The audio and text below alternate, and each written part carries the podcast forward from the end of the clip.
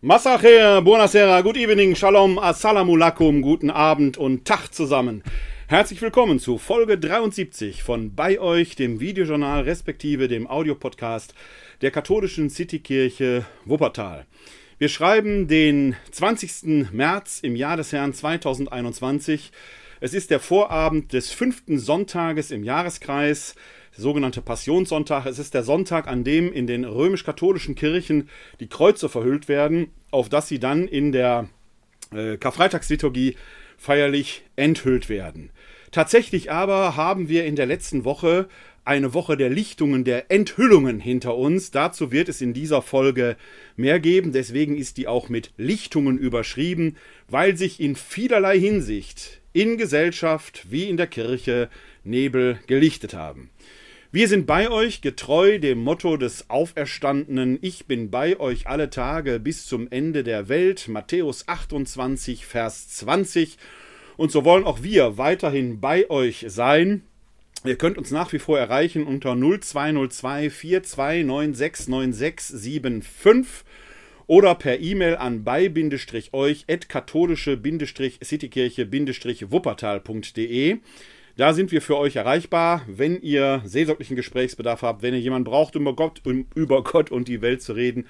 Wenn ihr Themenanregungen für diesen Podcast bzw. für das Videojournal habt oder wenn ihr Rückmeldungen geben wollt und davon habt ihr gerade mit Blick auf die letzte Sendung, die ja noch nicht mal eine Woche her ist, reichlich Gebrauch gemacht. Dazu werde ich gleich am Anfang etwas sagen denn die letzte Sendung hat euch, ja, wie soll ich sagen, ein bisschen aufgewühlt. Zumindest waren die Reaktionen sehr ambivalent und Gott sei Dank konstruktiv kritisch ambivalent. Und dass Kritik auch äh, an dem, was ich sage, konstruktiv geübt wird, macht mich ehrlich gesagt ein bisschen stolz auf meine Zuschauerinnen und Zuschauer, auf die Hörerinnen und Hörer. Vielen Dank dafür, da war die ein oder andere Anregung drin. Ich hoffe, dass wir in dieser Sendung oder dass ihr in dieser Sendung merkt, dass ich tatsächlich damit weitergearbeitet habe für mich. Da werde ich aber gleich zu Beginn drauf eingehen. Alle wichtigen Angaben zu dieser Sendung, die zitierten Quellen und in dieser Sendung sage ich von vornherein auch, was darüber hinausgeht. Denn gerade mit Blick auf das Thema Missbrauchsgutachten, das von heute aus gesehen vorgestern am 18.03. in Köln veröffentlicht wurde, gibt es ja eine sehr intensive Pressereaktion. Die werde ich hier in der guten Stunde, die ich versuche immer zu senden, nicht alles aufarbeiten können. Ich werde aber versuchen, äh, das in den Shownotes ein wenig abzubilden, auch da ohne Anspruch auf Vollständigkeit, aber um sich da, sagen wir mal, ein Bild über die Reaktion zu verschaffen. Ich werde die in dieser Sendung etwas kursorisch zusammenfassen. Äh, anhand der Links könnt ihr euch dann selber etwas weiter informieren, wie das ist. Alle wichtigen Angaben zu den Links, auch zu denen, die über die Sendung hinausgehen, findet ihr wie gewohnt nach der Sendung ein, zwei Stunden später in den Show Notes, entweder oben drüber oder unten drunter oder auf der zugehörigen Homepage www.kck42.de-bei euch. Da findet ihr dann alle wichtigen Angaben, auch die Kontaktmöglichkeiten, wie ihr uns, wie ihr mich erreichen könnt. Und ja, ich freue mich natürlich sehr, auch weiterhin über Feedback, vor allen Dingen über kritisches Feedback denn das zeigt mir, dass ihr euch tatsächlich mit dem auseinandersetzt, was ich hier so versuche von mir zu geben. Und nichts von dem, ich betone, nichts von dem darf unwidersprochen bleiben. Denn ich sage hier meine Meinung. Die Meinung anderer ist mir heilig und ich finde es wichtig, die einfach wahrzunehmen und mich damit auch auseinandersetzen zu können, denn manches bringt auch mich dann weiter. Fangen wir mal mit den Good News der Woche an. Wir haben den Vorabend des 21. März, Frühlingsanfang. Zumindest astronomisch. Die Tag- und Nachtgleiche. Das Äquinoktium steht an. Rein meteorologisch haben wir schon seit, den 20, seit dem 1. März den Frühlingsanfang gehabt. Aber ich musste gerade das Fenster zumachen, weil da draußen ein Vogel die ganze Zeit wunderschön laut singt. Ich habe übrigens festgestellt, dass ein Vogel hier in der Nachbarschaft nachts zwischen drei und halb vier singt. Ich muss mal recherchieren, welcher Vogel da nachts in der Dunkelheit solche wunderschönen Töne von sich gibt. Vielleicht wisst ihr das auch, dann schreibt es mir doch einfach mal in die Kommentare oder schickt mir eine E-Mail. Ist jedenfalls ein sehr wunderschöner Gesang. Ich hätte beinahe gesagt, ist ein katholischer Vogel, denn die Gesänge unseres katholischen Nachtgebetes, der Matutin, der Vigilfeiern, sind auch an Schönheit kaum zu überbieten. Die Mönche im Mittelalter wussten wohl, dass man sich nachts durch Schönheit besonders wach halten kann. Und äh, Dieser Vogel da tut das seine. Wenn man also hier nachts um 3 Uhr mal die Fenster auf hat, dann hört man diesen wunderbaren Gesang und man weiß, der Frühling ist gekommen. Das sind die besten Nachrichten dieser Woche. Das Leben geht weiter, das Land blüht auf, die Dunkelheit lichtet sich, die Tage werden länger. Lichtungen, wohin man schaut. Bevor wir dann auf die Lichtungen des Nebels schauen, aber eine kurze Replik auf eure Reaktion auf meine letzte Sendung mit der Frage Quo Vadis. Da gab es eine ganze Reihe von Zustimmungen, von großem Lob. Ich war ja durchaus emphatisch. Es war ja der Tag, an dem der Rückzug von AstraZeneca äh, von Gesundheitsminister Spahn veröffentlicht wurde und ich mich doch da etwas echauffiert habe über die Art und Weise, dass das einfach so per Order de Mufti rausgehauen wurde. Dagegen ist im Prinzip nichts zu sagen und ich bin auch ganz ehrlich, ich möchte den Job unseres Gesundheitsministers nicht machen. Der hat ja schon vor einem guten Jahr mal irgendwann gesagt, es wird die Zeit kommen, wo wir uns alle entschuldigen müssen. Da hat er recht, da hat er recht. Und äh, ich bin auch bereit, nach der Nacht des Schlafens da ein wenig Abbitte zu leisten. Trotzdem bin ich nach wie vor der Meinung, dass diese Entscheidung, so wie sie getroffen wurde, schwierig war. Aber auch das hat sich ja in dieser Woche gelichtet, dazu später mehr. Jetzt aber erstmal zu euren Reaktionen. Denn neben den vielen Reaktionen positiver Rückmeldungen habe ich auch ein paar kritische bekommen. Einem Hörer zum Beispiel fehlte am Ende etwas. Das stimmt. Normalerweise bin ich am Ende ja immer etwas versöhnlich, versuche Lösungsangebote zu machen. Habe ich beim letzten Mal nicht gehabt, weil das eigentlich in der Lesung kam, die ich dann ausgelegt habe. Da hören aber, glaube ich, das kann ich auch verstehen, manche nicht mehr zu, dann wird es ja fromm. Da schaltet der eine oder die andere vielleicht schon ab. Da wäre aber die Lösung gekommen. Aber ich kann das verstehen, da fehlte vielleicht etwas. Ein anderer Hörer aus Heidelberg, hat mir zwei Mails geschrieben. Aus der zweiten, die mich heute erreichte, möchte ich jetzt zitieren. Er schreibt dort, Ihren Sachargumenten stimme ich nahezu vollständig zu. Einerseits finde ich Ihre vehement und leidenschaftlich vorgetragene Kritik wichtig und richtig. Andererseits treibt mich die Frage um, wie wir eines Tages wieder dahin kommen können, in unserer Gesellschaft wieder Zusammenhalt und Vertrauen aufzubauen ohne vorher zu viel Porzellan zu zerschlagen und mittels medialer Kampagnen unsere Entscheidungsträger zu verheizen. Das gilt für das Verhältnis Bürger-Staat, wie übrigens auch für das Verhältnis Katholik-Kirche. Meine Befürchtung ist, je mehr wir polemisieren und polarisieren, insbesondere in Bezug auf Personen, umso schwieriger wird die dringend notwendige Versöhnung in unserer Gesellschaft. Insofern vermute ich auch, dass Herr Spahn wirklich einiges hätte besser machen und kommunizieren können, Gefühlt neige ich eher den warnenden Positionen von Karl Lauterbach zu. Aber mein Grundvertrauen in die verantwortliche Politiker der demokratischen Parteien verteidige ich, denn ich glaube, bis auf windige Esoteriker, Rechts- und Linksextremisten handeln alle nach bestem Gewissen. Anstatt uns tages- bzw. parteipolitisch und medial zu zerfleischen, müssen wir parallel der Destabilisierung unserer freiheitlich-demokratischen und europafreundlichen Gesellschaft entgegenwirken. Es werden weitere Krisen kommen, und da werden wir den krisenfesten Zusammenhalt in unserem Land stärken. Ja, Ihr Name ist mir bekannt. Sie haben Ihren Namen runtergeschrieben. Ich möchte Ihnen wirklich danken für diese Kritik, weil ich der zustimmen kann. Ich bin da letzten Montag wirklich sehr emphatisch gewesen, glaube aber auch, dass das im demokratischen Diskurs wirklich seine Berechtigung hat, solange wir nicht beleidigend werden. Das bin ich, glaube ich, nicht geworden. Das würde ich für mich so in Anspruch nehmen.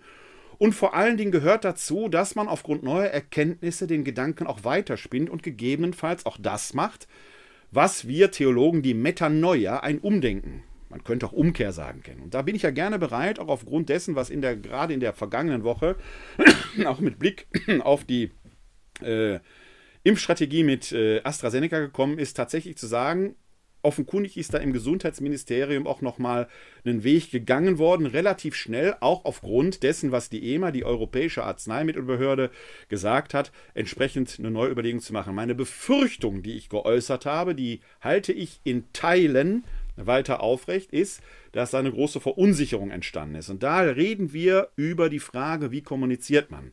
Und da bleibe ich bei meiner Kritik, dass ich von einem Gesundheitsminister erwarten kann, dass er in der Kommunikation klarer und eindeutiger ist. Da werde ich aber später noch etwas drauf zu sprechen kommen, äh, weil wir da in der letzten Woche gerade, ich glaube gestern ja ein bemerkenswertes Ereignis gehabt haben, dass nämlich die beiden Antipoden, die am Anfang der Woche noch auftauchten und der Hörer, der mir geschrieben hat, schreibt das ja auch, dass er durchaus in Richtung Lauterbach denkt. Da stimme ich ihm zu. Ich persönlich finde, dass Karl Lauterbach eine hervorragende Arbeit macht, dass er permanent so angegriffen wird auf Twitter, auf das man ihn mundtot machen möchte, ist für mich völlig unverständlich. Denn er sagt, erstmal, erstmal hat Herr Lauterbach überhaupt keine Entscheidungskompetenz. Das ist ja der, das ist ja der Witz an der Sache. Ja? Also wenn Herr Lauterbach einen Lockdown empfiehlt, dann kommt er nicht, weil er gar nicht in der exekutiven Situation ist, solche Dinge zu verhängen. Wohl ist er als Epidemiologe und das noch als Habilitierter natürlich ein ausgewiesener Experte und Fachmann und dass er die Dinge von seiner Lage bewertet und die Warnung da ausspricht, wo sie notwendig sind, hat sich in der Vergangenheit ja mehr als einmal bewahrheitet, dass er da durchaus auf dem richtigen Trip war. Da haben wir aber gestern am Freitag eben etwas Interessantes gehabt, dass Herr Spahn, unser Bundesgesundheitsminister, und Herr Lauterbach eine gemeinsame Pressekonferenz gegeben haben. Also nicht mehr mit den Ellenbogen gegeneinander waren, sondern in einer gewissen Weise den Schulterschluss geübt haben. Und das, und das kann ich wirklich nur äh, mit Applaus versehen, weil das, man da merkt, es geht doch gar nicht um ein Gegeneinander. Es geht darum, dass wir hier in der Krise, dass wir hier in der Krise äh, einen vernünftigen Weg finden, auch aufgrund des Wissens von Karl Lauterbach. Ich persönlich halte einen Mann wie Karl Lauterbach für einen Glücksfall der Politik, weil er die fachliche Expertise in dieser Pandemie mitbringt, auch wenn man die nicht hören will. Wie gesagt, wir müssen uns ein wenig von dem Facebook-Modus gefällt mir, gefällt mir nicht verabschieden, sondern wir müssen hingehen, die Zahlen, Daten, Fakten, ZDF, Zahlen, Daten, Fakten als solche ernst zu nehmen und daraus die Schlüsse zu ziehen. Zahlen, Daten, Fakten kann ich nicht verändern. 3 plus 3 bleibt 6. Darüber kann ich nicht diskutieren. Wenn ich aber die 6 habe, könnte ich auch sagen, könnte auch durch 2 plus 4 oder 1 plus 5 entstanden sein. Wie der Weg zur 6 kommt, könnten Sie mit jeder anderen Zahl machen. Da gibt es unterschiedliche Wege. Das Fakt ist aber immer, es bleibt 6. Was aber machen wir, wenn wir drei Äpfel plus drei Birnen haben? Dann habe ich sechsmal Obst. Das ist ohnehin, ohne Zweifel etwas anderes als zwei Äpfel plus vier Birnen. Habe ich auch sechsmal Obst, aber die Mengen sind ganz anders. Die 6 bleibt so oder so immer ein Fakt, aber was hinter der 6 steht, da muss ich genau hinschauen, denn auch da liegen Fakten. Das ist das, was Karl Lauterbach macht. Wir können doch die Fakten nicht ändern. Über manches Faktum kann man noch nicht mal diskutieren oder das interpretieren. Worüber wir diskutieren und interpretieren müssen, ist, was mache ich mit den Fakten für einen Weg in die Zukunft, gerade dann, wenn diese Fakten eine gewisse Gefahr in sich bergen, weil wir hier von einem potenziell lebensgefährlichen Virus reden. Wie gehen wir damit um? Und da finde ich es hervorragend, wenn wir einen Politiker haben, der diese fachliche Expertise mitbringt. Denn das Haupt, die Hauptsache der Politik, Res Publica, wir leben in einer Republik. Res Publica ist doch, da steckt die öffentliche Sache drin, ist Kommunikation. Ein Gesundheitsminister muss nicht zwingend Professor der Medizin sein. Er muss zuvorderst ein Kommunikator sein, der die medizinischen Fakten aufnimmt und der mit seiner kommunikativen Expertise das in die politischen Entscheidungsprozesse einspielt und vor allen Dingen als Minister auch an das Volk den Souverän vermittelt. Und da glaube ich, haben wir auf vielen Ebenen tatsächlich Lernbedarf. Das ist nicht schlimm, Wohl aber ist es in einer krisenhaften Situation wie der Situation, in der wir aktuell leben, hochproblematisch, wenn immer wieder kommunikative Pannen passieren. Etwa wie auch vor zwei Wochen verkünden wir den großen Lockdown, sehenden Auges, alle Experten, wie zum Beispiel Viola Priesemann, ich habe in der letzten Folge ja ausführlich daraus zitiert, alle Expertinnen und Experten warnen davor, dass wir in die nächste Welle reingeraten, dass es exponentiell wieder durch die Decke geht. Man hält stur daran fest, weil man irgendwie den Leuten was Gutes will. Und dann sieht man natürlich auch die Berichte von Mallorca, wie Leute mit den Tränen in den Augen aus dem Flugzeug kullern und sich am Strand wälzen. Und bumm, tschakalaka haben wir ein paar Tage später wieder das Problem. Hier in Wuppertal kam gerade die Meldung über die Ticker, dass nächste Woche die Schulen wieder dicht sind. Was für ein Drama! Zwei Wochen Heizefeiz, von dem man vor zwei Wochen musste, eigentlich ist diese Situation im Moment nicht angetan. Da kommt eine Mutante, es sind noch nicht Leute, genug Leute geimpft. Menschen wie Karl Lauterbach sagen, ist die ungünstigste Situation, wo Mutanten sich entwickeln können. Es wäre doch besser gewesen, wir hätten vielleicht bis nach Ostern gewartet. Die drei, vier Wochen hätten wir auch noch geschafft. Und dann impfen, impfen, impfen und testen, testen, testen könnte helfen, wenn man wirklich testen würde. Ein Schnelltest pro Woche. Ein Schnelltest pro Woche. Sagen wir mal, am Montag gemacht, sagt, am Montag bist du safe, lieber Schüler, liebe Schülerin. Ob du es am Dienstag auch schon bist, Das wissen wir schon gar nicht. Da müssten wir schon mal hingucken. Nochmal genauer. Also da sage ich, dass dieses Hin und Her schafft enorme Verunsicherung und da erwarte ich dann von unseren politischen äh, Verantwortlichen, von den Politikerinnen und Politikern, dass sie da entsprechende äh, äh, kommunikative Sicherheiten auch geben und Orientierung geben. Dazu gleich mehr. Jedenfalls jetzt erstmal vielen Dank für dieses kritische Feedback. Äh, in dieser Woche hat sich dann aber eben einiges gelichtet in Staat, in der Corona-Krise und in der Kirche. Diesen Lichtungen machen wir uns jetzt auf die Spur. Wir haben im Prinzip zwei große Themen, derer man in dieser Woche nicht aus dem Weg gehen kann. Das ist natürlich einmal das Missbrauchsgutachten in Köln, das veröffentlicht worden ist am Donnerstag. Und natürlich, wie könnte es anders sein, Corona. Mit Corona fangen wir an. Bevor ich da anfange, aber vielen Dank schon mal an Elfriede Baumeister, der mir in die Kommentare reingeschrieben hat dass sie es kaum fassen, dass ich eine Nachtigall gehört habe. Ich habe vermutet, dass es eine Nachtigall ist, kenne mich aber mit dem Gesang der Nachtigall nicht aus. Vielen Dank für diese Aufklärung. Wenn es eine Nachtigall war, freut es mich umso mehr, dass dieser Vogel offenkundig hier äh, irgendwo eine Heimat gefunden hat, denn ich habe ihn nicht nur einmal des Nachts gehört, sondern mehrere Male. Freut mich sehr, dass wir der Nachtigall und nicht der Lerche hier ein Zuhause gegeben haben. Und wenn die Lerche auch noch ein Zuhause findet, freut es mich umso mehr. Schauen wir mal rein. Corona. Per asperam ad astram. Durch Schweiß zu den Sternen. AstraZeneca ist wieder zugelassen durch die Europäische Arzneimittelbehörde. Der Impfstoff, die Impfe sei sicher. Wer erinnert sich nicht an den berühmten Rentenspruch, die Rente ist sicher? Ist damit alles klar? Wenn man so den Berichten im Fernsehen traut, den Bildern. Wer öfter schon mal mit dem Fernsehen zu tun hatte, weiß natürlich, dass Bilder da auch redaktionell ausgewählt werden. Da kann man schon bestimmte argumentative Stimmungen mit erzeugen, aber lass mal beiseite.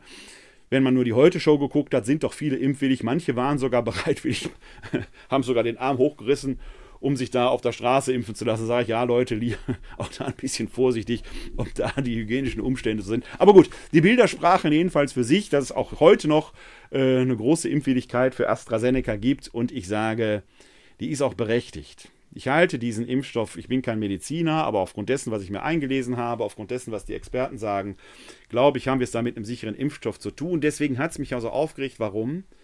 Jeder Tote, jede Tote, egal woran man stirbt, die und der vor der Zeit stirbt, sei es durch Corona, sei es durch einen Impfschaden, sei es durch einen Autounfall oder wie auch immer, ist eine, ist ein Toter zu viel. Jeder Tote, der vor der Zeit, vor seiner Zeit stirbt, hat Lebenszeit verloren, hat Zeit verloren, seine Enkelkinder wachsen zu sehen, hat seine Zeit verloren, noch das schönste Musikstück zu hören, die frische Luft zu atmen, die Nachtigall zu hören und so weiter und so weiter. Darum geht es nicht. Bei Impfstoffen ist es wie bei allen Arzneimitteln, geht es immer um Risikoabwägungen. Jeder Beipackzettel, den ich lese, könnte mich ja davon abbringen, dieses Medikament zu nehmen. Ich kenne kein Medikament, das keine Nebenwirkung hätte. Also reden wir immer von Risikoabwägungen, von Statistiken. Und das ist ja das, was ich versucht habe, auch am Montag in der Sendung, in der letzten Sendung deutlich zu machen. Wir reden über Statistiken. Montag waren es noch neun Fälle auf 1,6 Millionen. Mittlerweile, letzter Stand waren es, glaube ich, 13. Also eine verschwindend geringe Zahl, die man nicht übersehen darf. Man darf nicht so tun, als wären die nicht da. Man muss nachforschen, woher kommt das? Ist dieser Impfstoff tatsächlich? Ist ja alles passiert. Es gibt ja auch schon von der Uni Greifswald da entsprechende Untersuchungen. Wie könnten da die internen Mechanismen gewesen sein? Was kann man dagegen tun? Oder wo liegen möglicherweise Dispositionen bei Impflingen vor, wo dann AstraZeneca kontraindiziert wäre. Es war klar, dass solche Dinge im Laufe der Verimpfungsphase herauskommen werden, weil man in den Testphasen bestenfalls mit 10, 20, 30.000 äh, äh, Menschen testet. Äh, Leute, also Nebenwirkungen, die dann im Millionenbereich auftreten, werden dadurch nicht oder bestenfalls durch Zufälle erfasst. Von daher können wir erstmal einen positiven Schluss ziehen. Die Kontrollmechanismen funktionieren. Es gibt, da sage ich jetzt mehr Culpa, da mache ich mein eigenes Umdenken, meine eigene Metanoia. Im Prinzip zeigt uns dieses Verfahren und zeigt uns die Erfahrung der letzten Woche, die Kontrollmechanismen wirken. Ist doch wunderbar. Könnte uns doch ein Teil der Sorge nehmen, wenn ein Problem auftaucht, hat das Paul-Ehrlich-Institut es identifiziert Und was mich wirklich jetzt beeindruckt hat in den letzten Tagen, es gab schnell einen entsprechenden Beratungsprozess, der den Ursachen nachgeht. Und es gab offenkundig auch schon schnell einen Studienprozess, der das Problem identifiziert hat. Man muss hier noch eine kleine Einschränkung machen, weil es erst noch nicht durch den Peer Review gegangen ist. Es gibt erst ein Preprint dazu und so weiter und so weiter. Aber die Wissenschaft macht ihren Job. Und jetzt kommt der Punkt, wo ich mir von Jens Spahn etwas anders gewünscht hätte, aber ich will jetzt nicht beckmesserisch sein, weil ich im Großen und Ganzen von seiner Reaktion der letzten Woche doch da auch beeindruckt bin. Ja? Ich hätte mir nur am Montag schon gewünscht, dass da etwas klarer in der äh, Transparenz äh, er gewesen wäre. Man hätte zum Beispiel als Alternative sagen können, wir sprechen eine Warnung aus und die hätte ausgesprochen werden müssen. Bitte schauen Sie, wir haben hier ein Problem. Wenn Sie folgende Symptome an sich beobachten, gehen Sie sofort zum Arzt. So wie man es jetzt auch in die Nebenwirkungen quasi in den Aufklärungsbogen Bogen hineingeschrieben hat. Da stand ja vorher schon etwas drin. Wenn man Gerinnungsstörung hat und so weiter, sollte man das vorher sagen. Dadurch hätte man, glaube ich, nicht nur viel Unsicherheit verhindern können, sondern auch, wir haben es jetzt nur mit einer kleinen Verzögerung zu tun, ist also nicht ganz so dramatisch. Aber, jetzt kommt ein kleines Aber, wir wissen ja aus den entsprechenden Untersuchungen, dass jeder verlorene Impftag unter Umständen 100 Menschenleben kosten kann, die nicht geimpft worden sind, die sich möglicherweise in dieser Zeit mit Corona infiziert haben und möglicherweise dann auf einer Intensivstation liegen und möglicherweise sterben werden. Das muss man eben auch dagegen rechnen. Man impft ja nicht aus Spaß und Dollerei und geht ein Impfrisiko ein, sondern wir müssen die Risiken gegeneinander abwägen. Aber ich glaube, das ist ein Lernprozess, den wir gerade in der letzten Woche äh, vollzogen haben. Deshalb kann man tatsächlich mit Andreas Sendker die Frage stellen, Bremse ohne Not? Fragezeichen. Der schreibt nämlich in der Zeit dazu, der Preis für den Impfstoff ist hoch. Je später die Menschen in Europa immunisiert werden, desto höher sind soziale und wirtschaftliche Schäden. In Deutschland aber könnte vor allem der politische Schaden groß sein. Denn wer die eine Notbremse zieht und die Impfungen aussetzt, muss konsequent auch die andere Notbremse ziehen und voreilige Öffnungen stoppen. Anfang der Woche geschah das Gegenteil. In steigende Infektionszahlen hinein riskierte das Land eine Öffnung von Schulen und Kitas. Die Ungeduld ist verständlich. Die wieder ansteigenden Kurven und der wachsende Anteil infizierter Kinder zeigen jedoch, wie gefährlich es ist, ihr ohne den konsequenten Schutz durch Tests und Impfungen nachzugeben. Möglicherweise hat die EMA den Impfstoff von AstraZeneca bereits habilitiert, wenn Sie diese Zeilen lesen. Das war in der Tat der Fall. Kurze Zwischenbemerkung. Der Text ist irgendwann mittwochs geschrieben, gestern, äh, vorgestern in der Zeit veröffentlicht worden und die EMA hat ja am, Fre am, am Donnerstag auch getagt. Also zu dem Zeitpunkt, wo diese Zeilen erschienen, hatte die EMA schon eine entsprechende Entscheidung getroffen. Ähm, wo war ich? Ah, da. Es ist nach ersten Datenanalysen sogar denkbar, dass er gerade für alte Menschen den idealen Schutz darstellt. Das verlorene Vertrauen in diese Vakzine wird die Behörde nur schwer wiederherstellen können. Doch schon bald werden auch andere Vakzinen in großer Menge produziert und weitere Kandidaten zugelassen sein. Schon im Mai könnten wir mehr Impfstoff haben, als wir akut verimpfen können. Unsere rückständige Dateninfrastruktur, die Fehler beim Einkauf und Einsatz von Tests und Impfstoffen haben Zeit gekostet. Noch immer fehlt uns ein Impfregister, das Nebenwirkungen und Spätfolgen systematisch erfasst. Wir sind zu oft auf die Frühwarnsysteme anderer Länder angewiesen. Deutschland, unterdigitalisiert und überbürokratisiert, zeigt sich in solchen Momenten oft trotzig statt pragmatisch. Dabei haben wir immer noch viel zu lernen. Und da stimme ich Andreas Sendler zu, das ist vielleicht eine der größten Ergebnisse, die wir in dieser, oder der Erkenntnisse besser gesagt, die wir in dieser Corona-Pandemie äh, haben werden, dass wir einen Lernprozess durchmachen. Manches werden wir nicht kurzfristig ändern können. Wir können nicht jetzt mal eben das gesamte Land mit Glasfaser versehen. Aber wir werden es machen müssen, wenn die Zeit dafür da ist. Jetzt, im Moment, geht es, ich will das jetzt nicht überdramatisch ausdrücken, aber ich benutze das Wort trotzdem, jetzt geht es ums Überleben.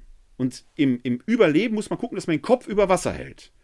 Wenn wir aber mal wieder Boden unter den Füßen haben, müssen wir dringend diese lebensrettenden Strukturen so verändern und so verbessern, dass sie im Fall des Falles, und das ist ja das Ergebnis von solchen Krisen, die Erkenntnis, dass wir im Fall des Falles da entsprechend schnell und zügig drauf aufbauen können. Das muss geschehen. Vor allen Dingen lernen wir jetzt eins, dass Bürokratie wichtig ist, weil es Stabilität in einem Land gibt, aber eine Überbürokratisierung darf nicht hinderlich sein. Was wir da in der letzten Woche erlebt haben, dass Oberbürgermeisterinnen und Bürgermeister aller Parteien, das ist nicht parteipolitisch eingegrenzt, wie manch einer behauptet hat, in Verantwortung für ihre Bürgerinnen und Bürger Entscheidungen treffen, zum Beispiel zügig wieder auf Distanzunterricht zu gehen, weil in Schulen die Zahlen durch die Decke gehen. Dann vom Land ausgebremst werden, weil die Landespolitiker, also in den Regierungen da, zum Beispiel bei uns in NRW, offenkundig da eine politische Agenda verfolgen, welcher Art auch immer, ist nicht nachvollziehbar. Wir müssen in einer solchen Krise unseren Politikern und Politikerinnen Beinfreiheit geben, vor Ort Entscheidungen treffen zu können, denn vor Ort spielt die Musik. Da ist in meinen Augen ja schon ein Webfehler auch in der Kommunikation von Seiten der Landesregierung. In den Vereinbarungen der letzten Ministerpräsidentenkonferenz steht ja, ist ja die Rede von Regionen. Für mich ist eine Region, sagen wir mal, eine Stadt oder ein Kreis, bestenfalls ein Regierungsbezirk. Eher, eher, sage ich ganz ehrlich, Stadt oder Kreis. Für Herrn Laschet ist es das Land Nordrhein-Westfalen. Das Land Nordrhein-Westfalen war heute, glaube ich, bei 99,9 Inzidenzwert. Und noch einmal, ich halte nach wie vor, man kann über den Inzidenzwert lange reden und viel Kritik üben, ist alles geschenkt. Aber wer Kritik übt, muss sagen, an welchem Wert misst, misst man sich dann sonst, wenn man politische Entscheidungen schnell treffen will. Da ist für mich der Inzidenzwert immer noch die beste Lösung, weil er eine Frühwarnfunktion hat. Wenn die Intensivstationen voll sind, und ich las heute in der Zeitung, dass hier in Wuppertal von den 40 vorgesehenen Intensivbetten 30 schon belegt sind, sind drei Viertel. Das heißt, bald ist die Intensivstation dicht. Der nächste, der kommt, ja, Pech gehabt oder was sagen wir dann? Der Inzidenzwert ist ein Frühwarnwert. Hier in Wuppertal sind wir da, wo wir Anfang des Jahres waren, bei 143. Dass unser Oberbürgermeister sagt, wir müssen die Schulen schließen, ist also nur recht und billig, weil es ja nichts hilft, so zu tun, als wenn das nicht wäre und die Argumentation, die Jungen werden ja nicht krank. Das mag sein, stimmt so mittlerweile auch nicht mehr, weil die britische Mutante auch da anders reagiert und die ist zu drei Viertel schon da. Aber die Jungen tragen es nach Hause und noch sind nicht alle Risikogruppen geimpft. Ich werde in ein paar Tagen 55. Ich habe eine Impfung bekommen, hatte ich beim letzten Mal erzählt. Aber ich gehöre in eine Altersklasse hinein und ja, ich bin jetzt auch nicht schmal als Küchenmeister, wo ich sagen muss, ich gehöre wahrscheinlich auch zu einer Risikogruppe. Also nur auf die Alten in den Altenheimen zu schauen, ist zu wenig. Und da hilft uns der Inzidenzwert. Das ist, ich gebe das zu, das ist eine Krücke, aber die ist notwendig, damit wir überhaupt irgendwie ein handhabbares Mittel haben. Das muss man aber jetzt auch konsequent anwenden.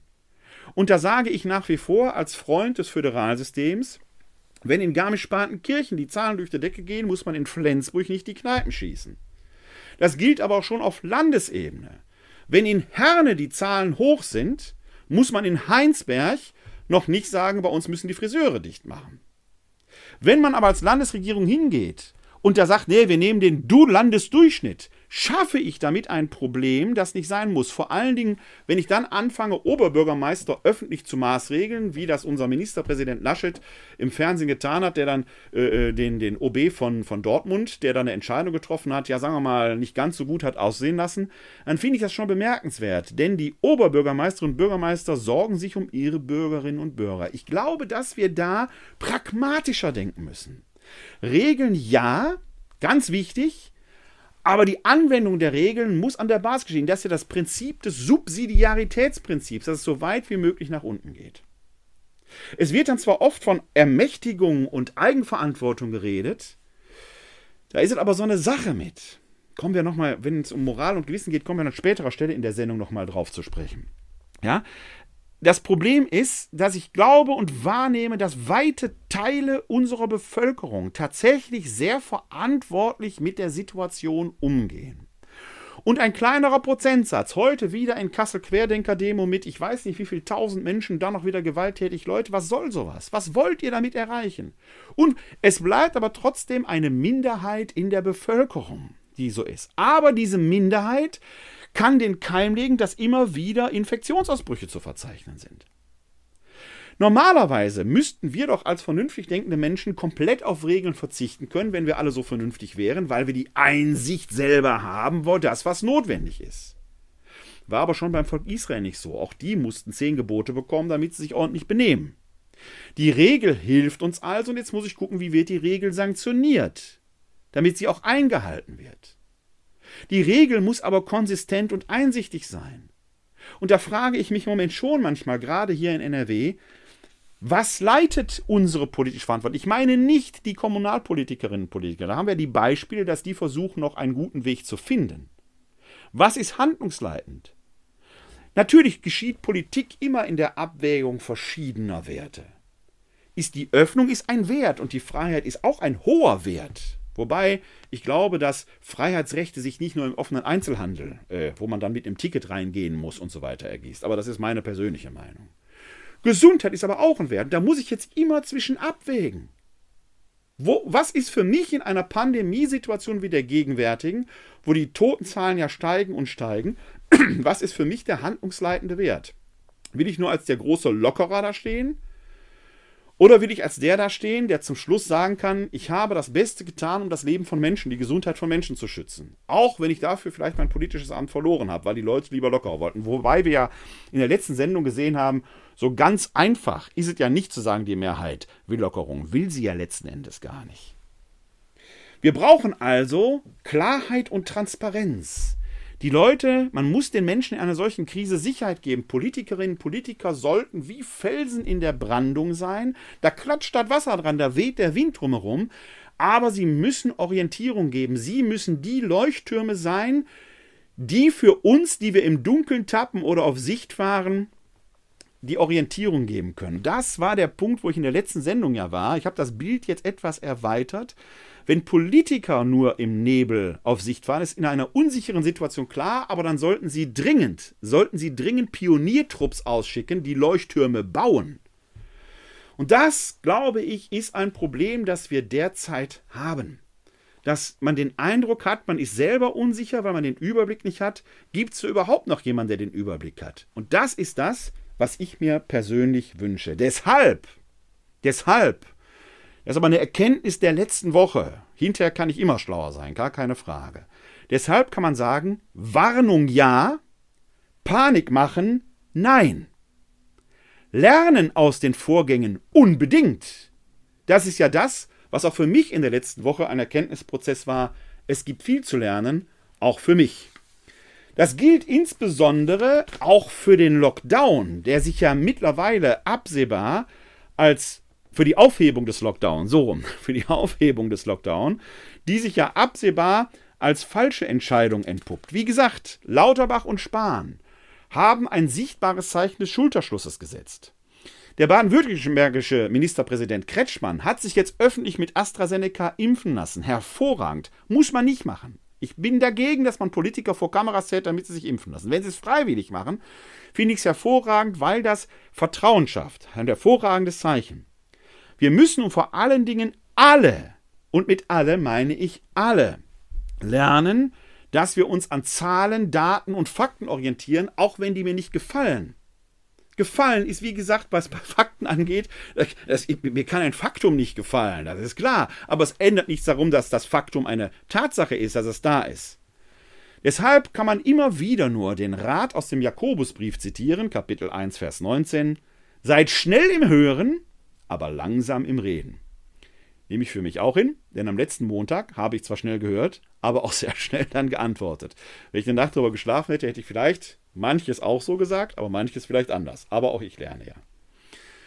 Mittlerweile gehört es jedenfalls zum Faktum, dass die Inzidenzzahlen durch die Decke gehen. Heute sah ich eine Nachricht, ich glaube bei Facebook, von meinem evangelischen Kollegen Heiko Kuschel, aus Schweinfurt, der auch da, ich mache ja hier in Wuppertal auch Citykirchenarbeit. Wir gehen normalerweise, wir, meine Kollegin und ich, raus auf die Straßen und Plätze der Stadt.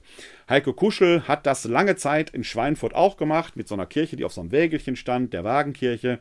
Und der postete heute eine Statistik aus Schweinfurt, wo er sagte, vor zwei, drei Wochen oder Anfang März irgendwann war sein Oberbürgermeister noch bei Anne Will oder bei Lanz, irgendwo in einer Talkshow, egal und äh, wurde da eingeladen als OB von Schweinfurt, weil der Inzidenzwert irgendwo bei 3 lag, also enorm niedrig. Und die sind mittlerweile bei äh, tierisch hochgegangen. Tierisch hoch. Also selbst da, wo die Inzidenzwerte sehr niedrig waren, sind die mittlerweile durch die Decke gegangen. Und das ist ja die Situation, die wir fast überall haben. Wie gesagt, äh, ich glaube, NRW habe ich was von 99,9 gelesen, kann ich jetzt aber nicht verifizieren. Jedenfalls führt das dazu, dass mittlerweile Politiker anfangen, von einer Dauerwelle zu reden. Nicht Herr Streeck, der das ja immer schon tut, wobei ich nicht weiß, auf welcher Basis, sondern Herr Söder. Der spricht nämlich davon, dass die dritte Welle eine Dauerwelle sei. Da fand ich folgende Nachricht im Tagesticker, Quatsch, im Ticker des Tagesspiegel, so rum. Bayerns Ministerpräsident Markus Söder fordert vor der Schalte mit den Regierungschefs der Länder am Montag bundesweit einheitliche Maßnahmen für Corona-Hotspots. Wir haben ein Instrument, das wirkt, sagt er. Die Notbremse. Die muss überall in Deutschland gleich und konsequent angewendet werden, betonte der CSU-Chef im Gespräch mit der Frankfurter Allgemeinen Sonntagszeitung. Sonst wird sie ein zahnloser Tiger und die Sicherungswirkung verpufft. Angesichts der steigenden Infektionszahlen seien weitere Öffnungen sinnlos. Wer jetzt die falschen Schritte geht, riskiert, dass aus der dritten Welle eine Dauerwelle wird, warnte Söder. Damit könnte sich alles bis in den Sommer hinein verlängern. Daher letzt lieber konsequent und schneller, auch wenn es nochmal Kraft kostet. Auch hier gilt, sage ich, was ich vorhin gesagt habe. Aufklärung und Warnung ja, aber bitte keine Panik schüren. Das ist die Verantwortung, die Politikerinnen und Politiker gerade dann, wenn sie exekutive Verantwortung tragen. Und das tut natürlich ein Ministerpräsident auf jeden Fall. Keine Panik schüren, wohl warnen. Ich habe nicht den Eindruck, dass Herr Söder dazu neigt, Panik zu schüren, sondern dass es eher um Warnung geht. Und diese erhöhte Wachsamkeit brauchen wir auch. Ich kann ehrlich gesagt nicht verstehen, wie man jetzt sofort nach Malle fliegen kann. Ich kann nicht verstehen, wie man jetzt schon meint, man müsste zu Ostern in Urlaub fahren. Ich kann nicht verstehen, warum alles so wichtig ist, jetzt im Einzelhandel schon. Ich sage, ich kann verstehen, dass man das möchte. Das kann ich natürlich verstehen. Freuen wir uns alle wieder drauf. Aber nicht jetzt. Denn wenn wir jetzt nicht handeln und wenn wir jetzt, wo wir noch nicht alle geimpft sind und wo der Impfstand noch nicht so hoch ist, öffnen und lockern, werden wir unser blaues Wunder erleben. Wir haben die Impfstoffe ja mittlerweile. Und auch wenn es hier in Deutschland zu langsam geht, auch weil die Impfstoffe teilweise noch nicht da sind, ist es nur noch eine Frage der Zeit, bis wir sie haben. Ich gehe davon aus, mit vielen, vielen anderen, dass wir in der zweiten Jahreshälfte den Impfstand so haben, dass wir eine relative Sicherheit haben, vorausgesetzt, Vorausgesetzt, dieses Virus mutiert nicht weiter und entwickelt Mutanten, die durch die bisherigen Impfstoffe nicht erreicht werden. Das ist nämlich die Gefahr, vor der alle warnen, Lauterbach, Priesemann und die, die da viel mehr Ahnung von haben als ich, dass wir im Moment in einer Zeit sind, wo die Mutationen steigen und wo noch nicht genügend Leute geimpft sind. Und das ist für die Entwicklung weiterer Mutanten eine enorm günstige Situation, für uns aber enorm schlechte. Jetzt zu lockern, heißt, oder jetzt in Urlaub zu fahren, sich an den Strand zu liegen oder in der Schinkenstraße oder Schnitzelstraße oder wie die dein Maler heißt, ich war noch nie da, großartige Feste zu feiern, ist ein echtes Problem, weil dann auch der Impferfolg, wenn da nämlich Mutanten entstehen, die durch die Impfung nicht erreicht werden können, dann müssen wir wieder neue Impfstoffe entwickeln, das wird alles viel länger dauern. Wir produzieren auf diese Weise einen Schrecken ohne Ende. Oder wäre hier ein Ende mit Schrecken vorübergehend nicht besser? Das ist die große Frage. Wenn wir also Selbstverantwortung wollen, müssen wir auch verantwortlich handeln. Wir können es natürlich machen wie in Taiwan, wird ja unter anderem Taiwan immer wieder als Beispiel gemacht, ist natürlich eine Insel, hat keine Außengrenzen in dem Sinne. Aber wie die da überwachen, ich lege euch da mal einen Link in die Shownotes von einem Zeitartikel, der das sehr schön beschreibt, mit welcher auf der einen Seite Eigenverantwortung die Menschen umgehen, aber mit welchen Überwachungsmechanismen der Staat diese Eigenverantwortung, sagen wir mal, auch motiviert. Kann man so machen. Dann hat man das Virus nicht im Griff. Wenn man die Freiheit will, muss man selbstverantwortlicher umgehen und nicht meinen, die Regeln gelten für alle anderen, für mich aber persönlich nicht. Hier kommt etwas zum Tragen, was zunehmend in die Diskussion kommt.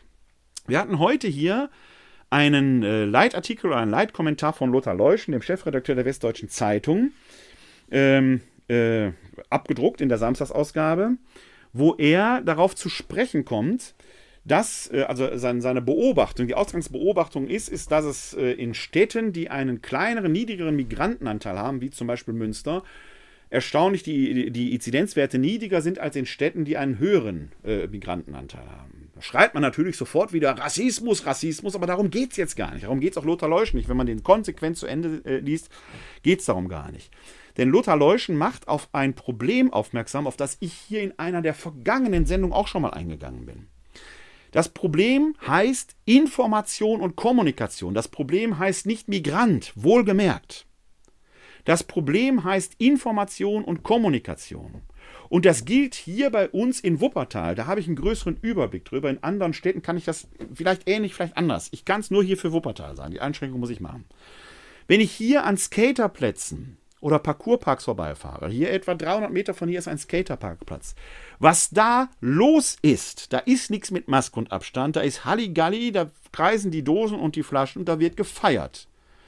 50, 60, 70, 100 Jugendliche auf einem Haufen. Das ist an verschiedenen Plätzen hier in Wuppertal nachgewiesen, weil auch die Polizei da immer wieder mal hingeht, um die aufzulösen. Da gibt es wieder teilweise dann Auseinandersetzungen mit den öffentlichen Maßnahmen und so weiter. Mir geht es darum, da treffen sich Jugendliche. Da, man merkt an diesem Problem, es geht nicht um die Migrationsfrage. Es geht um die Frage, sind diese Jugendlichen tatsächlich so informiert, dass sie ihr Verhalten auch entsprechend haben. Es geht nicht darum, dass sie alle zu Hause bleiben müssen, sondern dass man, wenn man sich draußen trifft, wenigstens ein paar Grundregeln hätte. Das ist ja das Wunderbare an dieser Pandemie, hört sich fast paradox und zynisch an. Wir haben die Mittel selbst in der Hand. Hände waschen, Maske tragen, Abstand halten. Ist schon die halbe Miete. Wir können es selbst machen, wir müssen es aber auch selbst machen. Dann hört man aber, dass hier in Vorwinkel wieder 500 Meter von hier gerade gestern eine Hochzeit mit über 200 Teilnehmern aufgelöst werden muss. Also nicht die Hochzeit, die Feier natürlich aufgelöst werden musste. Wo ist da das Problem? Ich glaube, es ist tatsächlich ein Kommunikationsproblem. Ich weiß nicht, woher Sie woher ihr ihre eure Informationen bezieht. Ob ihr noch eine Tageszeitung abonniert habt, ob ihr sie lest, ob ihr im Internet euch bei seriösen Medien informiert, ob ihr Nachrichten guckt, ich weiß es nicht. Die Möglichkeiten, sich zu informieren, sind vielfältig. Ich hörte aber gerade letzte Woche in einem Podcast, da ging es um TikTok. Ich muss zugestehen, dass ich zu alt für TikTok bin. Äh, TikTok habe ich persönlich keinen Zugang zu. Da machte eine junge Frau, eine junge Journalistin, ein Nachrichtenformat für TikTok mit 15 Sekunden. 15 Sekunden Nachrichten. Und sie zitierte aus äh, Hörerinnen und Hörerrückmeldungen die Sachen, du bist für mich die Einzige, wo ich mich informiere, das sind meine Tagesnews. Jetzt leistet die junge Frau, glaube ich, eine hervorragende Arbeit da bei TikTok. Aber 15 Sekunden sind natürlich schon gut, dass man da überhaupt Nachrichten hat, aber es ist natürlich jedem klar, das ist zu, zu, we zu wenig Zeit, um komplexe Dinge entsprechend vermitteln zu können. Was mache ich denn jetzt mit Jugendlichen, die ihren Informationsbedarf bei TikTok stillen? Nichts gegen TikTok und nichts gegen die Formate, aber manchmal muss man ein bisschen mehr wissen.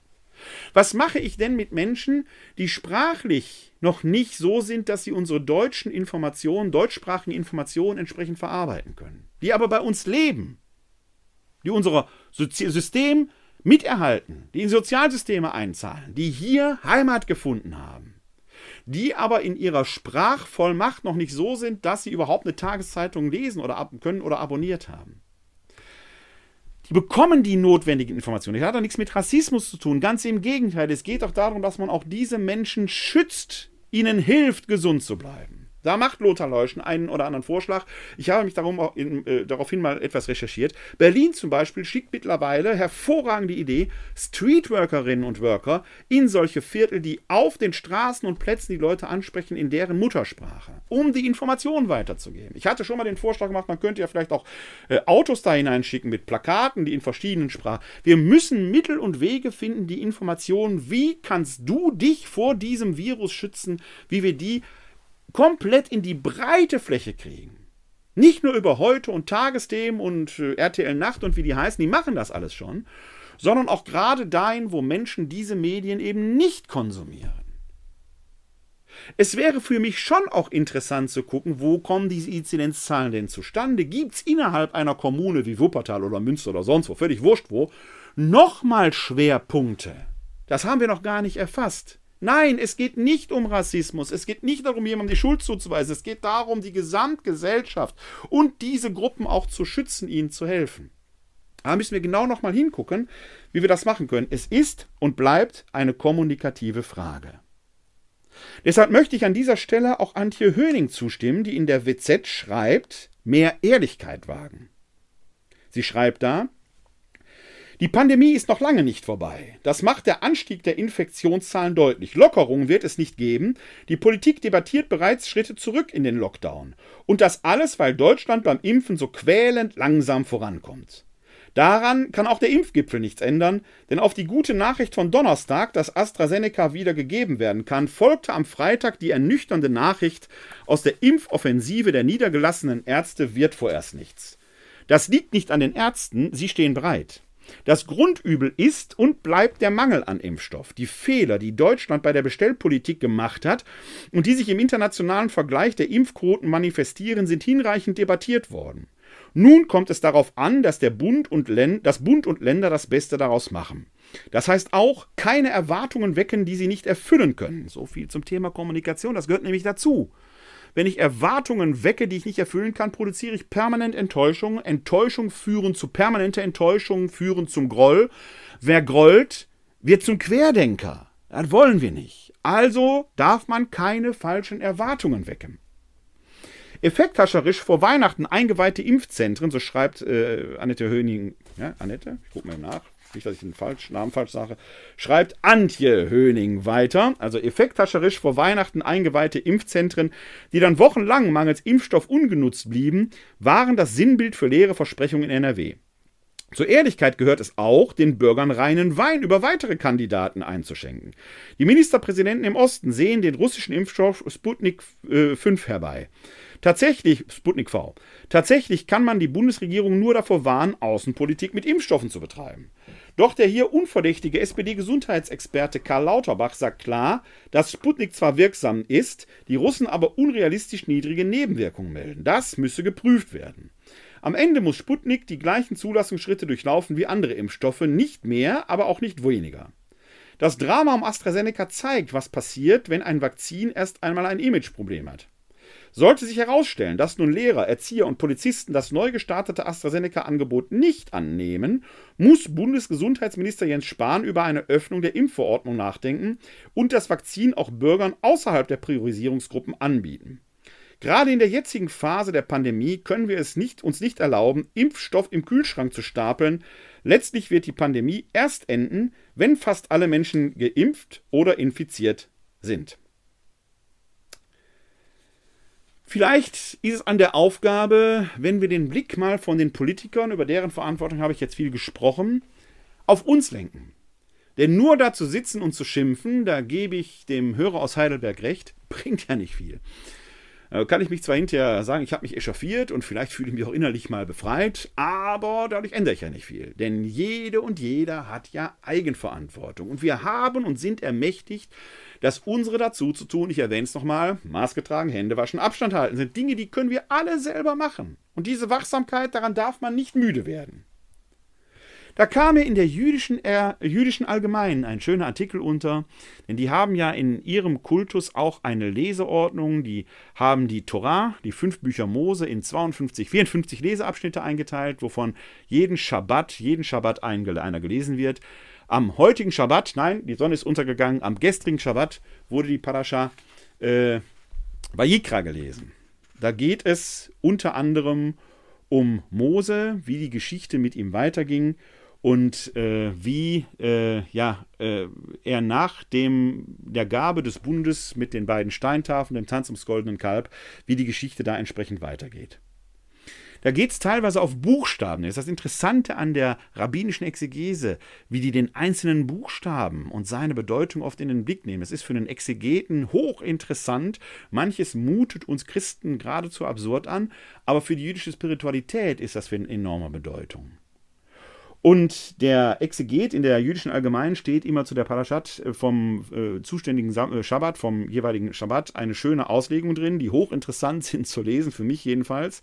Der Rabbiner Vyacheslav Dobrowitsch schreibt da, im Talmud heißt es, alle Israeliten sind füreinander verantwortlich. Shavuot 39a. Unsere Weisen veranschaulichen dies an einer anderen Stelle mit einer Metapher. Das Volk Israel gleicht einem Boot. Wenn in den unteren Kabinen ein Loch ist, kann niemand sagen, in meiner Kabine ist kein Loch. Denn wenn ein Teil des Schiffes beschädigt ist, kann das gesamte Schiff sinken. Wir sehen also, dass die talmudischen Weisen das jüdische Volk als Einheit gesehen haben und nicht nur als die Gesamtheit aller Juden. Jeder ist verpflichtet, den anderen zu schützen. Jeder ist verpflichtet, für den anderen da zu sein.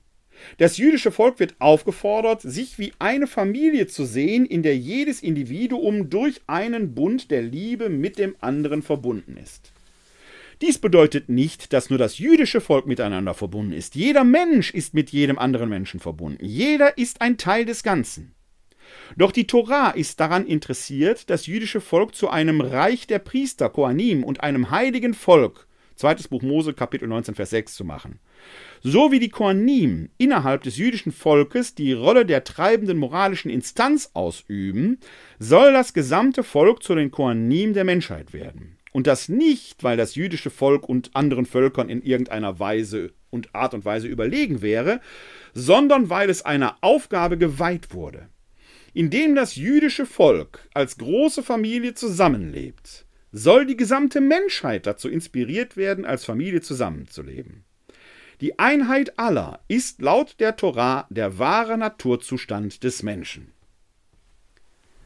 Jede und jeder ist für jede und jeden mitverantwortlich. Wenn wir diese jüdische Erkenntnis in unserer Gesellschaft lernen würden, füreinander Verantwortung zu tragen. Ich trage die Maske nicht für mich, sondern für dich.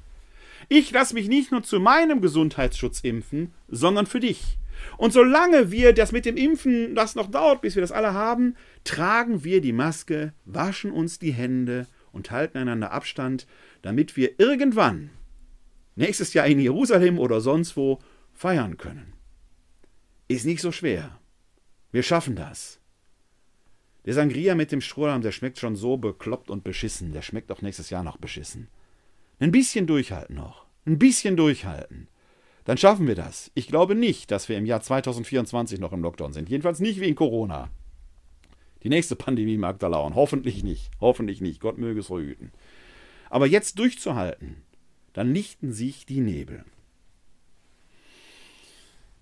Jaroslav Dobrowitsch spricht hier davon von den Koanim, von den Priestern. Das ist etwas, was für uns Christinnen und Christen wichtig ist. Denn wir kennen ja diese Lehre vom allgemeinen Priestertum. Wir Katholiken haben das spezielle, das besondere Priestertum, die dann die Vollmacht haben, die Sakramente zu spenden. Aber durch Taufe und Firmung sind wir alle letzten Endes Priester Jesu Christi. Sind wir das wirklich? Oder haben wir das irgendwann vergessen und nur noch als Lippenbekenntnis auf den Lippen? Schauen wir selber nicht nur zu unseren Priestern auf und machen uns selber dann zu Schafen, degradieren wir uns selber? Ich glaube, das ist über Jahrhunderte hinweg schön gepflegt worden. Tatsächlich haben wir in der letzten Woche eine Lichtung, eine Aufklärung, eine Offenbarung der ganz besonderen Art erlebt, als in Köln am 18. März das Gutachten über den sexuellen Missbrauch durch Kleriker von der Anwaltskanzlei Gerke Wollschläger Wollschläger Gerke veröffentlicht worden ist. Ich habe dieses Gutachten noch nicht ganz durchgelesen, aber in Teilen, weil wir hier in Wuppertal, wie ich persönlich weiß, mit vier Fällen konfrontiert sind. Nicht mit vier Fällen, das ist falsch, sondern vier Priester waren hier in Wuppertal tätig. Drei davon kenne ich persönlich. Mit einem musste ich in einem Haus wohnen. Das ist eine spezielle Geschichte, gehört aber nicht hierher. Mit zweien habe ich mehr oder weniger eng zusammengearbeitet. Man kann in dem Gutachten, den Link lege ich euch übrigens in die Show Notes, man kann in dem Gutachten, wenn man die Hintergründe und die Person kennt, herausfinden, wo diese Fälle sind.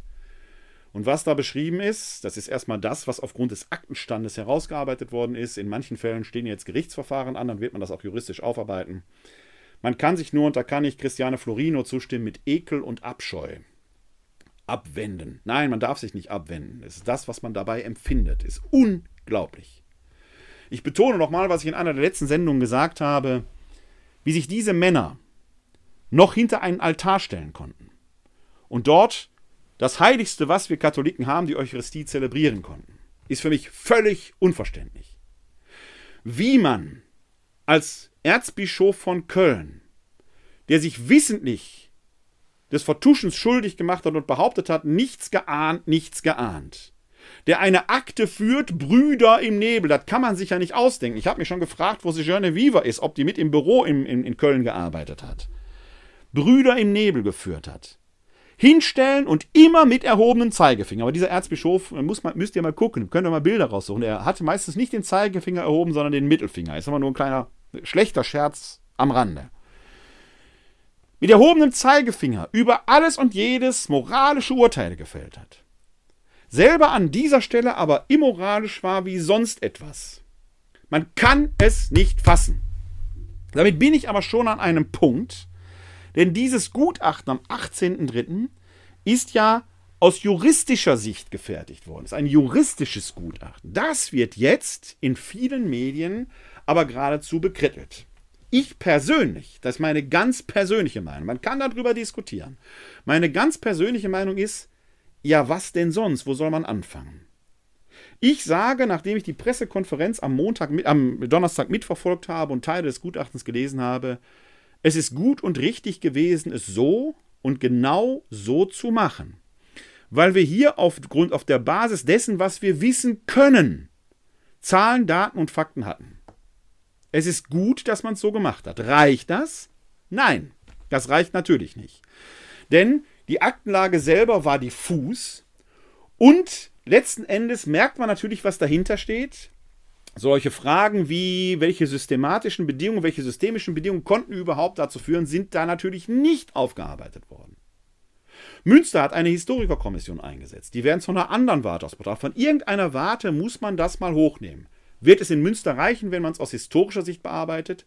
Nein, reichen wird das nicht. Wird es gut sein, wenn man da hinschaut? Ja, natürlich, weil er wird was rausfinden. Man wird sich also nach dem 18.03. nicht zurücklehnen können und sagen, jetzt haben wir es geschafft. Aber es ist ja noch viel mehr passiert am 18.03. Es ist was passiert, was ich nicht vermutet hätte.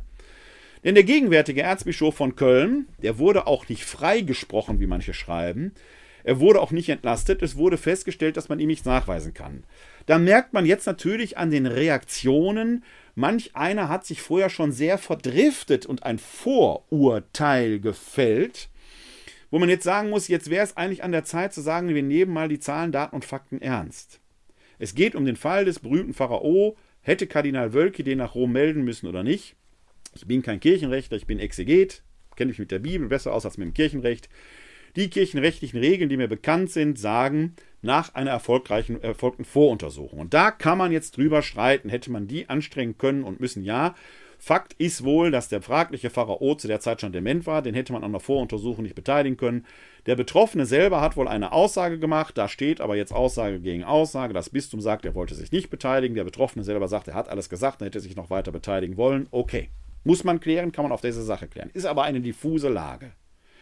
Jetzt können wir uns natürlich an diesem Punkt wieder festbeißen. Oder wir können sagen, okay, es ist ein Bereich, der nach meinem Gespür sich in einer Grauzone befindet, wo aber mittlerweile sowohl das Münchner Gutachten, offenkundig, das wurde ja zitiert, als auch das aktuell vorliegende Gutachten, als auch der Vatikan sagt, eine Pflichtverletzung im eigentlichen Sinn ist nicht festzustellen. Dann muss man da doch jetzt einfach mal sagen, man kann jetzt weiter grollen und kleinkindhafter, kann man jetzt sagen, ist jetzt so. Denn wir haben mit den anderen Fällen wahrlich genug zu tun. Was mich nämlich wirklich, wirklich erstaunt hat, ist, dass der Kölner Erzbischof Rainer Maria Kardinal Wölki nach der Vorstellung des Gutachtens selbst ans Mikrofon tritt und klar sofort Konsequenzen zieht. Das hätte ich für nächste Woche erwartet. Am 23. März wird er selber ja eine Pressekonferenz geben, wo er weitere Konsequenzen sagen wird. Das hätte ich für dann erwartet. Er hat es sofort gemacht. Das hat mich wirklich, wirklich überrascht. Die ersten Nebel lichten sich also. Brüder Nebel, das kann man sich doch nicht ausdenken. Was ist das denn für eine gequillte Scheiße? Ich kann doch nicht als Offenbarer der Wahrheit auftreten, der über alles und jedes Urteile fällt, der alles und jedem meint, er müsse sagen, wo die Sache ist, und selber mich auf diese Weise an der Wahrheit vergehen. Kann man doch nicht verstehen. Ein Punkt beschäftigt mich jetzt aber in der Diskussion seit vorgestern, von heute aus gesehen, vorgestern war der 18.3., da wird jetzt gesagt, ist ja, nur, ist ja nur juristisch, nicht moralisch und nicht Selbstverständnis der Kirche. Ja, da wird es jetzt ganz, ganz schwierig. Da wird es ganz, ganz schwierig. Was bitte ist Moral? Was bitte ist das Selbstverständnis der Kirche? Wir agieren gerade in der Kirche, nicht nur, nicht nur, aber jetzt reden wir über die Kirche. Wir reden da oft mit solchen Begriffen. Charisma ist auch sowas. Da meinen wir mal direkt Charisma, hört sich super an. Aber ihr fragt euch mal, was Charisma ist. Ich las kürzlich in einem Kommentar irgendwo, ich glaube äh, äh, von diesem äh, ehemaligen Bundesrichter Fischer im Spiegel, Link lege ich auch mal in die Shownotes, äh, von einer Charismenverwaltungs- oder Verwahranstalt. Fand ich einen schönen Begriff, weil genau darum geht es letzten Endes. Man denkt immer, das Charisma, der Geist weht im Charisma. Nein, die Kirche zähmt die Charismen auch. Manche findet sie nämlich gut, manche nicht. Und manche erteilt sie sogar durch die Weihe. Was ist ein Charisma? Was ist Moral? Was ist das Selbstverständnis der Kirche? Klar, sicher. Und ich glaube, dass ich für viele von euch da draußen spreche. Mein Selbstverständnis der Kirche besteht darin, dass die Kirche an der Seite der Entrechteten, der Betroffenen und der Opfer steht. An Seiten der Armen und der Schwachen. Das ist mein Selbstverständnis der Kirche.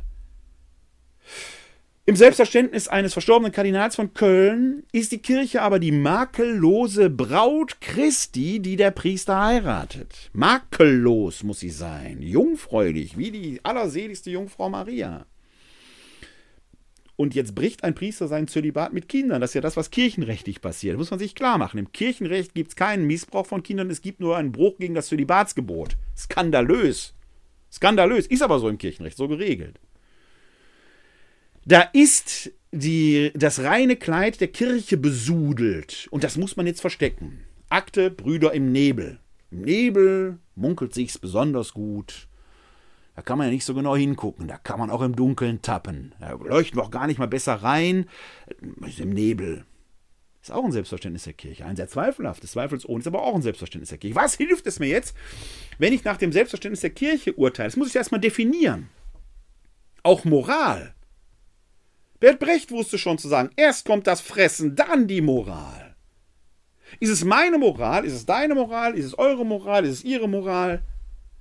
Worüber reden wir denn hier? Da müssen wir doch erstmal, wir müssen erstmal sagen, was, was für Werte meinen wir? Ich glaube, dass wir da sogar relativ schnell einen Konsens erzielen.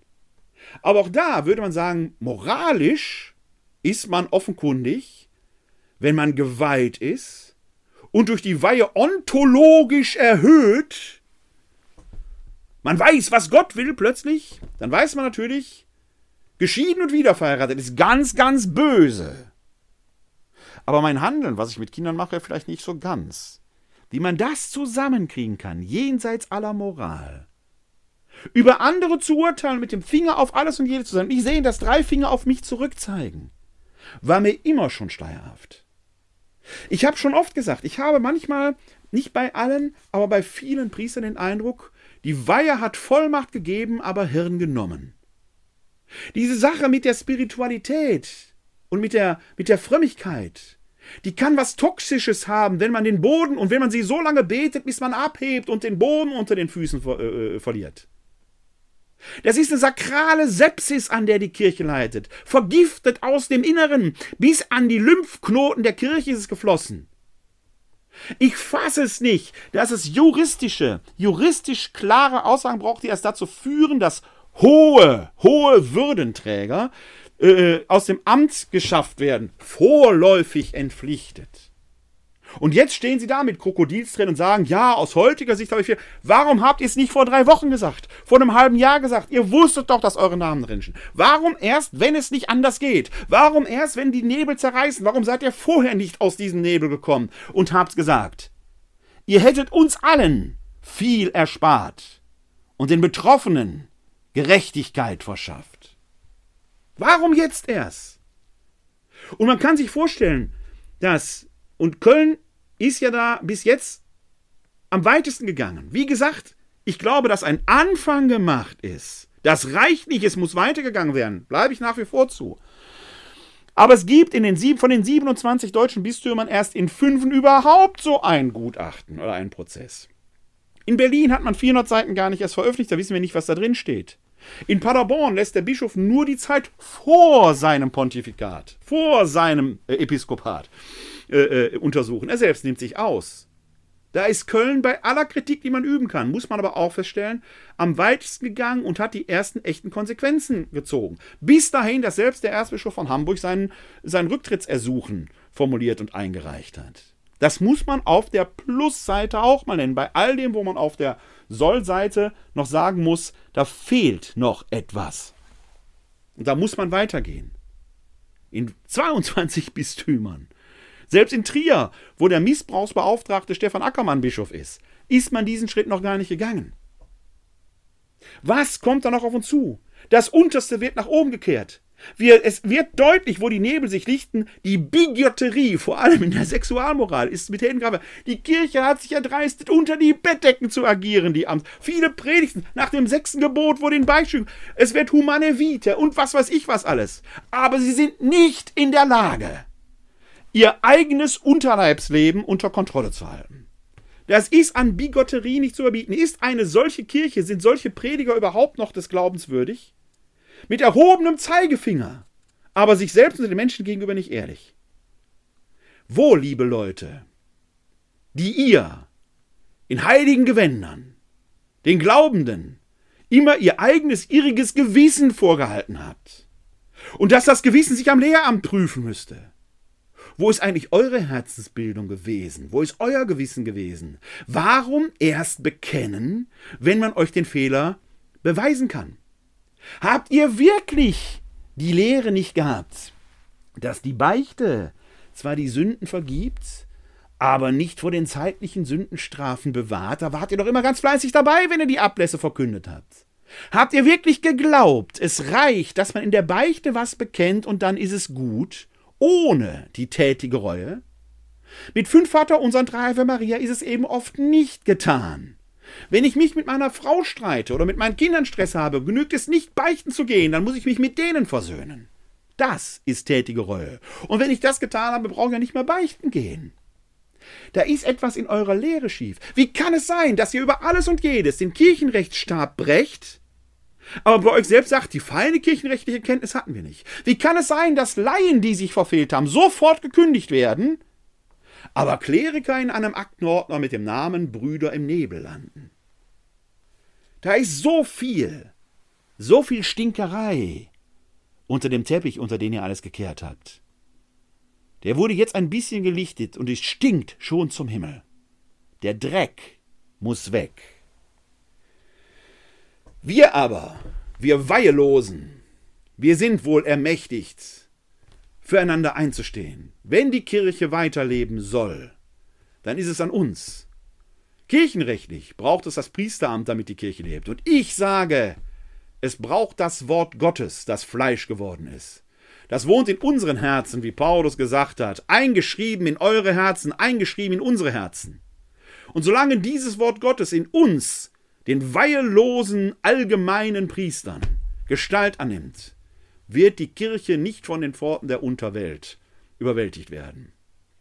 Manch ein Kleriker als Täter und manch ein Kleriker als Verantwortlicher hat versucht, die Pforten der Unterwelt zu öffnen.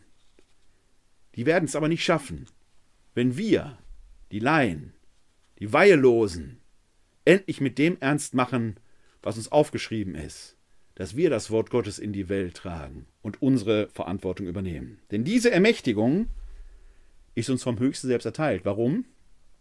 Jesus war kein Priester. Der ist nicht zum Priester geweiht worden.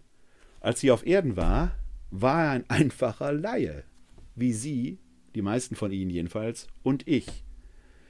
Zum hohen Priester wurde er ausweislich des Hebräerbriefes erst, als er am Kreuz starb und von den Toten auferstand, wenn man es glauben kann. Tun wir es ihm also gleich verkünden wir, wir einfachen Laien, die Weihelosen, das Wort Gottes in Wort und Tat. Und ganz besonders da, wo es nötig ist, wo die die Informationen und die Kommunikation nicht so wahrnehmen können, wie manche anderen schon. Es liegt an uns, ob diese Welt jeden Tag ein Stückchen besser wird. Ja, kommen wir zur Schlussandacht. Wir haben den fünften Sonntag im Jahreskreis und ich möchte heute aus der ersten Lesung oder die erste Lesung verkünden, nämlich die Lesung aus dem Buch Jeremia. Da ist es näher hin, das Kapitel 31, die Verse 31 bis 34. Lesung aus dem Buch des Propheten Jeremia.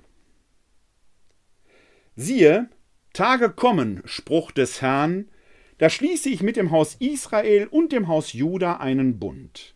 Er ist nicht wie der Bund, den ich mit ihren Vätern geschlossen habe an dem Tag, als ich sie bei der Hand nahm, um sie aus dem Land Ägypten herauszuführen. Diesen meinen Bund haben sie gebrochen, obwohl ich ihr Gebieter war, Spruch des Herrn. Sondern so wird der Bund sein, den ich nach diesen Tagen mit dem Haus Israel schließe, Spruch des Herrn, ich habe meine Weisung in ihre Mitte gegeben und werde sie auf ihr Herz schreiben.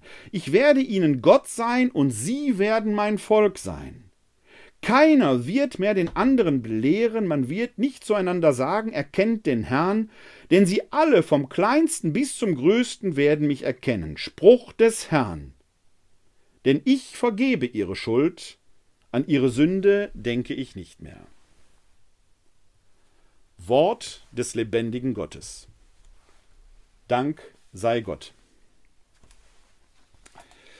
Ja, man könnte meinen, ich suche mir die Lesungen hier thematisch passend aus. Tue ich aber nicht. Es sind immer die Lesungen vom Tag. Da habe ich zweifelsohne zwei bis drei zur Auswahl und aus denen kann ich mir eine raussuchen. Heute habe ich halt die erste Lesung aus dem Buch des Propheten Jeremia genommen. Und da geht es genau darum. Es geht genau darum, dass die Leiter und Führer, die Verantwortlichen des Volkes Israel, den Bund gebrochen haben und ihre Berufung verlieren. Man kann offenkundig Berufung verlieren. Die ist gar nicht ewig. Die verleiht gar keinen Charakter in die Liebe wie manche hören, ein unauslöschliches Prägemal. Wenn man den Willen Gottes nicht tut, und damit ist nicht gemeint, dass man sich einmalig oder so verfehlt bei einer Kleinigkeit, wenn man so konträr gegen den Willen Gottes handelt, verliert man seine Berufung. Gott übernimmt.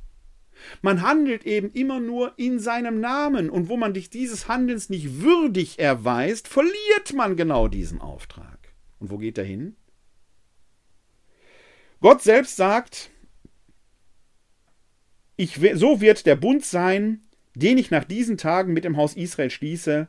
Ich habe meine Weisung in ihre Mitte gegeben und werde sie auf ihr Herz schreiben. Ich werde ihnen Gott sein und sie werden mir Volk sein. Der Sprengkraft, die in diesen prophetischen Worten Jeremias ist, die ist kaum zu ermessen. Man muss sich das klar machen. Gott braucht keine Priester, um sich mitzuteilen. Wo die Priester versagen, geht Gott unmittelbar direkt in sein Volk, ins Herz. Paulus schreibt im ersten Korintherbrief im Kapitel 3 von der korinthischen Gemeinde, wisst ihr nicht, dass ihr ein Brief Christi seid, geschrieben auf Herzen aus Fleisch? Gott wohnt in uns im Heiligen Geist. Das glauben wir Christen zumindest. Wir brauchen keine Zwischenvermittlung, um Gott entdecken zu können. Wir brauchen keine Mittler außer Christus dem einen. Der war aber schon da und er hat uns den Geist gegeben. Wir müssen lernen, diese Verantwortung selbst zu übernehmen. Zwischen mir und Gott steht niemand, nicht einmal der Papst. Jetzt sind wir natürlich immer in der Gefahr, dass auch wir Laien uns das so zurechtdrehen, wie wir uns brauchen. Deswegen brauchen wir die kirchliche Gemeinschaft als gegenseitiges Korrektiv. Ich könnte einen Fehler machen und es ist gut, wenn mein Bruder, meine Schwester mir den folgt. Deswegen bin ich so dankbar für euer auch kritisches Feedback zu meiner letzten Sendung, weil es mich davor bewahrt, einen Irrtum zu begehen und noch darin zu verhaften. Das ist auch Kirche, nicht nur. Und da jede menschliche Gemeinschaft Strukturen braucht, vielleicht sogar Institutionen braucht, entwickelt sich natürlich auch die Kirche als Institution mit Ämtern und so weiter. Aber niemand, niemand, und das ist die Lehre der letzten Woche, auch wenn er ein Mützenträger mit violetter Farbe ist, sollte für sich in Anspruch nehmen, es besser zu wissen als andere, bloß weil er geweiht ist. Bald ist Spargelzeit. Mit Klerikern ist es wie Spargel. Wusstet ihr das schon? Wenn die Köpfe violett werden, werden sie ungenießbar.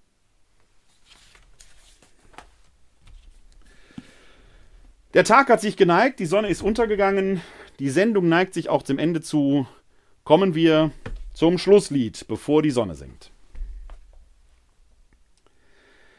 Bevor die Sonne sinkt, will ich den Tag bedenken.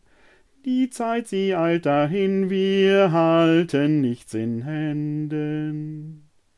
Bevor die Sonne sinkt, will ich das Sorgen lassen. Mein Gott, bei dir bin ich zu keiner Stund vergessen.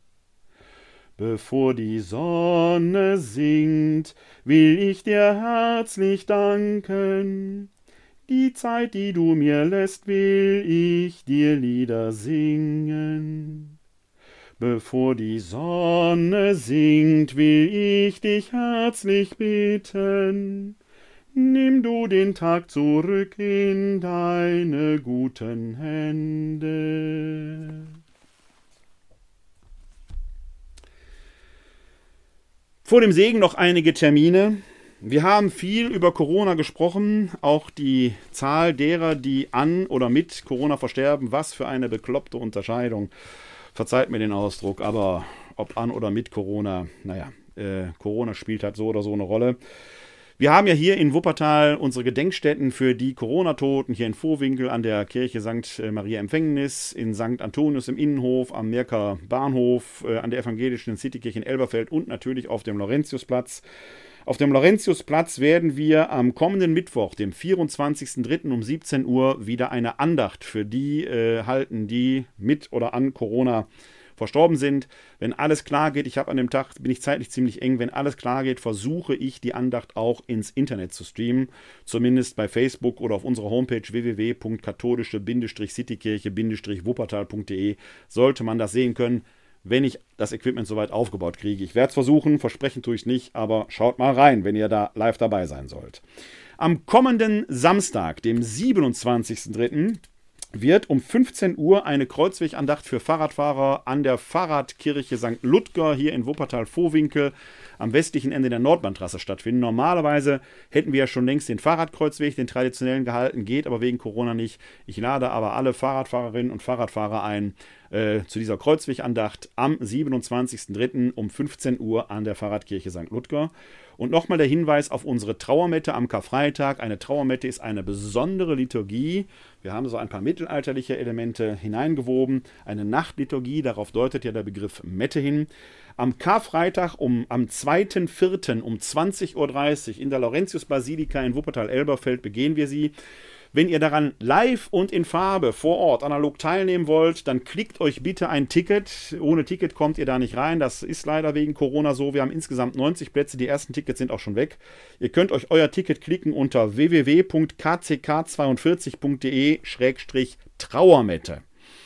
Äh, auch da werden wir versuchen, auch das kann ich nicht versprechen, weil die äh, Internetverbindung in Laurentius nicht immer ganz so optimal ist. Ich werde aber trotzdem versuchen, auch das zu streamen.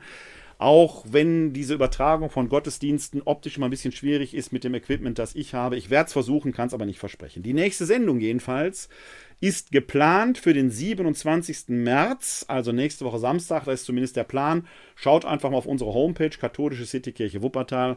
Wenn es da Änderungen gibt, könnt ihr die da erfahren. Also voraussichtlich 27. März abends. Ich plane immer 19 Uhr, aber heute war ich auch eine gute Stunde später. Schaut einfach mal rein. Bis dahin, möge der Herr selbst euch segnen. Der Herr segne uns, er bewahre uns vor Unheil und er führe uns zum ewigen Leben. Amen. Das gewähre uns der dreieine Gott, der Vater, der Sohn und der Heilige Geist. Amen.